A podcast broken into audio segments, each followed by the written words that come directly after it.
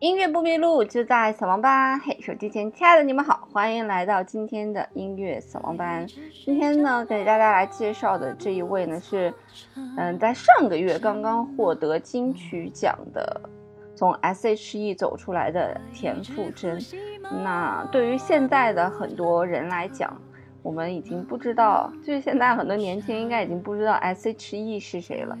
但是呢，依旧是有很多人他们知道田馥甄，所以其实从当时 S.H.E 里面那个好像有点冷酷的呃黑笔，到今天这个冷酷或者小众成了他的一个标签的田馥甄，还是十分具有跨时代的意义的。那我们今天就一起来聊一聊田馥甄的《无人知晓》。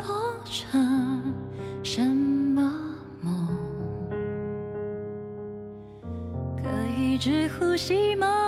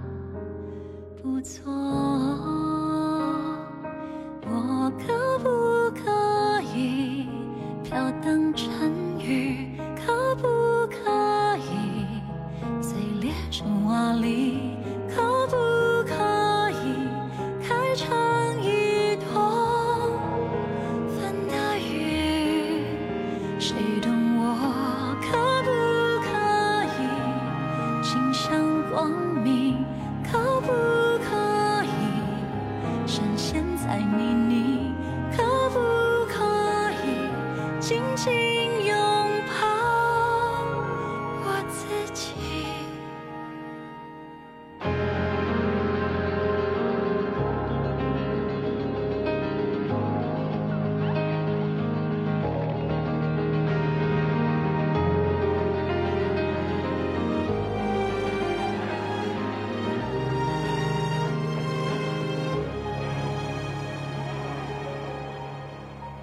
S.H.E 的辉煌，相信我不用赘述了，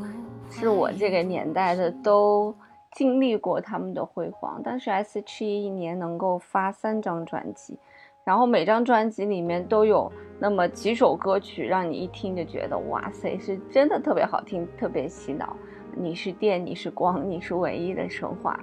那在二零一零年的时候呢？这个 S.H.E 这个组合决定单飞，但是不解散。在那个时候呢，呃，Ella 去参演了电视剧，那 Selina 呢是去做了主持，只有 Hebe 坚持唱歌，发行了自己第一张专辑《To Hebe》。当时我记得他在北京来开呃这个演唱会的时候，选择了一个非常小的一个场地，好像是在北展吧。当时那个场地应该只能容纳一千个人左右的这样一个演唱会，但是在呃大概是在三四年之前，在他刚发行《小幸运》那首歌的时候，田馥甄呢已经从当时的 Hebe 转变成了田馥甄啊。当时我记得是在在魏公村的一个体育场里面，就跟工人体育场的规模差不多，大概是能够容纳三万人的这样一个场次里面。举办了自己的演唱会，我当时是买了黄牛的票进去听的。其实 Hebe 在 S.H.E 里面就是感觉有一点格格不入，因为 Ella 和 Selina 实在是太能说话了，所以 Hebe 那种嗯形象给人感觉就是有一点高冷。但其实也不是黑碧高冷啦，嗯，Hebe 她本身自己的个性就是那样一种不太爱说话的一种个性，或者说不太愿意在大众面前说话的一种个性吧。包括在当时 S.H.E 他演唱的一些歌曲，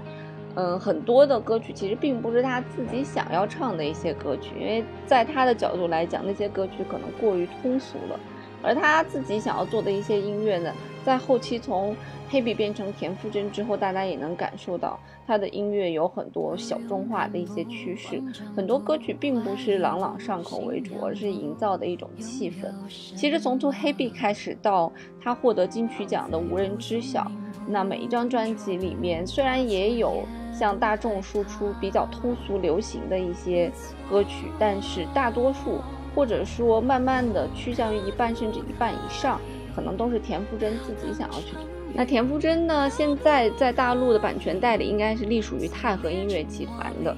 那他的唱片公司呢，一直都是华研音乐，包括之前的 S.H.E 也是。那我个人一直都觉得华研唱片是一个，嗯，在市场以及在，嗯，音乐性方面找一个中间点的这样一个唱片公司。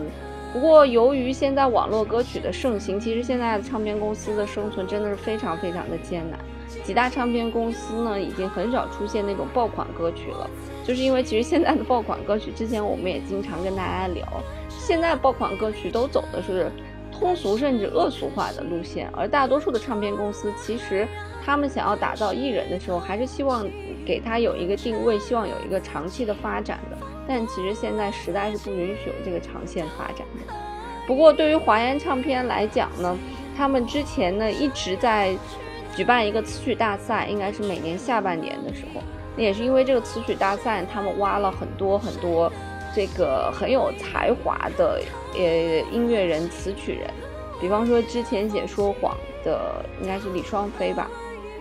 那之前呢，从 To Hebe，呃，他开始单飞的时候，一直到之前的 S.H.E 呢，田馥甄都隶属于华研音乐。那华研音乐其实是台湾非常老牌的音乐公司了，里面像有 S.H.E 呀。呃，像有林宥嘉呀这些大咖，我个人觉得华研音乐也是一个极具有市场前瞻性和音乐性平衡的这样一个公司。所以那时候做音乐确实是一件非常有趣的事情，就是你可以在音乐性和市场性之间找到一个平衡，然后再去做这件事情，而不像现在，现在在做音乐的时候，很多时候都是从市场出发，然后以市场的角度来创作。现在在市面上，大家听到的所有抖音的热热歌都是走的这样一个路子，所以现在就是写歌，感觉就真的是有一种特别无聊的感觉，就是它是类似于在做一个要卖给别人的产品一样，而不是说你想到了一件事情，然后别人在你的思绪里面找到了自己的共情，然后又觉得嗯你的想法所表达出来的方式真的很高级，然后我对你产生一种崇拜。就是已经不是这种模式了，所以其实现在我也是很久没有去写歌的这样一个原因吧。那之前在华研这个唱片，嗯，他每年会举办一个词曲作者大赛，大概是在每年下半年的时候。那在这个词曲大赛当中，也走出来了非常多优秀的音乐人，比方说有写《说谎》的，他是毕业于北京现代音乐学院的，啊，也有这个之后给田馥甄写过非常多的歌的歌词的一个很有才华的嗯女词作者，叫蓝小邪。那现在其实田馥甄隶属于的叫做和乐还是叫和乐呢？嗯，和应该叫做和乐吧，因为它是于二零一八年成立的，在台湾成立的这样一个音乐公司。那目前呢，它的大陆的数字版权应该是由泰和音乐做代理的啊，所以这次田馥甄获奖，泰和音乐的公众号上也是发了很多文章来来恭喜他。那目前在这个唱片公司里面的，除了有田馥甄之外，还有万芳啊、郭书瑶啊、陈珊妮啊。有很多这个合作艺人和合作的嗯公司吧，所以其实现在大多数的这种唱片公司也好，还是发行公司也好，都已经走了工作室的模式，或者一个呃小团队运营的模式。像大的唱片公司，嗯，近些年近十年吧，能打造出来非常红的艺人，概率其实非常低的。无论是华纳、索尼、泰和音乐。啊，都没有听说过打造出来非常非常火的这样一个艺人，所以现在也就是一种歌火人不火的这样一种局面吧。那这次田馥甄呢，在这个金曲奖里面呢，她一共是入围了七个奖项，啊，分别有最佳专辑、最佳华语呃年度最佳专辑、最佳华语专辑、最佳华语女歌手、最佳专辑制作、最佳作曲作词人。最佳 MV 和最佳装帧设计奖，那最后呢也是拿下了非常重要的一个大奖，就是最佳华语女歌手，就等于封后了。然后还拿到了最佳词作者和这个最佳应该是有一个制作人的一个奖项，也是被被这张专辑拿到了。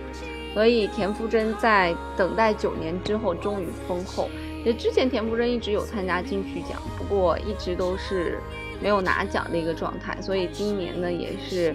九年之后呢再次封神啊，头次封后。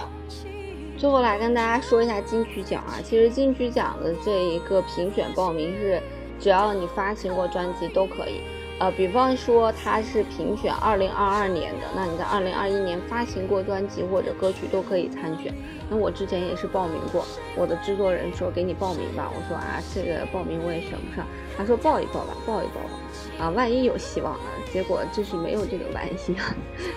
嗯，就是没有没有选上。但是其实这个金曲奖是任何人都可以报名的。啊，因为其实金曲奖也算是音乐类的一个非常非常大的一个奖项了吧？那之前我们也有朋友有入围过金曲奖，但是没有最终没有获奖，但也是一个很大的一个荣誉了。其实，在节目的最后呢，我还是给大家推荐一下田馥甄的歌曲。嗯，推荐的并不仅仅是什么小幸运呀，你寂寞寂寞就好啊。这些大家听了非常熟悉的歌曲，其实这些歌曲跟当时的 S.H.E 没有太大的区别，都是一些流量歌曲。华研太懂什么样的歌是大家喜欢听的歌了，所以他们会在这上面，就是这田馥甄的专辑里面，他们会有挑选这样几首歌来作为主打的歌曲。那剩下的很多歌曲呢，我估计是田馥甄自己想要去唱的一些歌曲。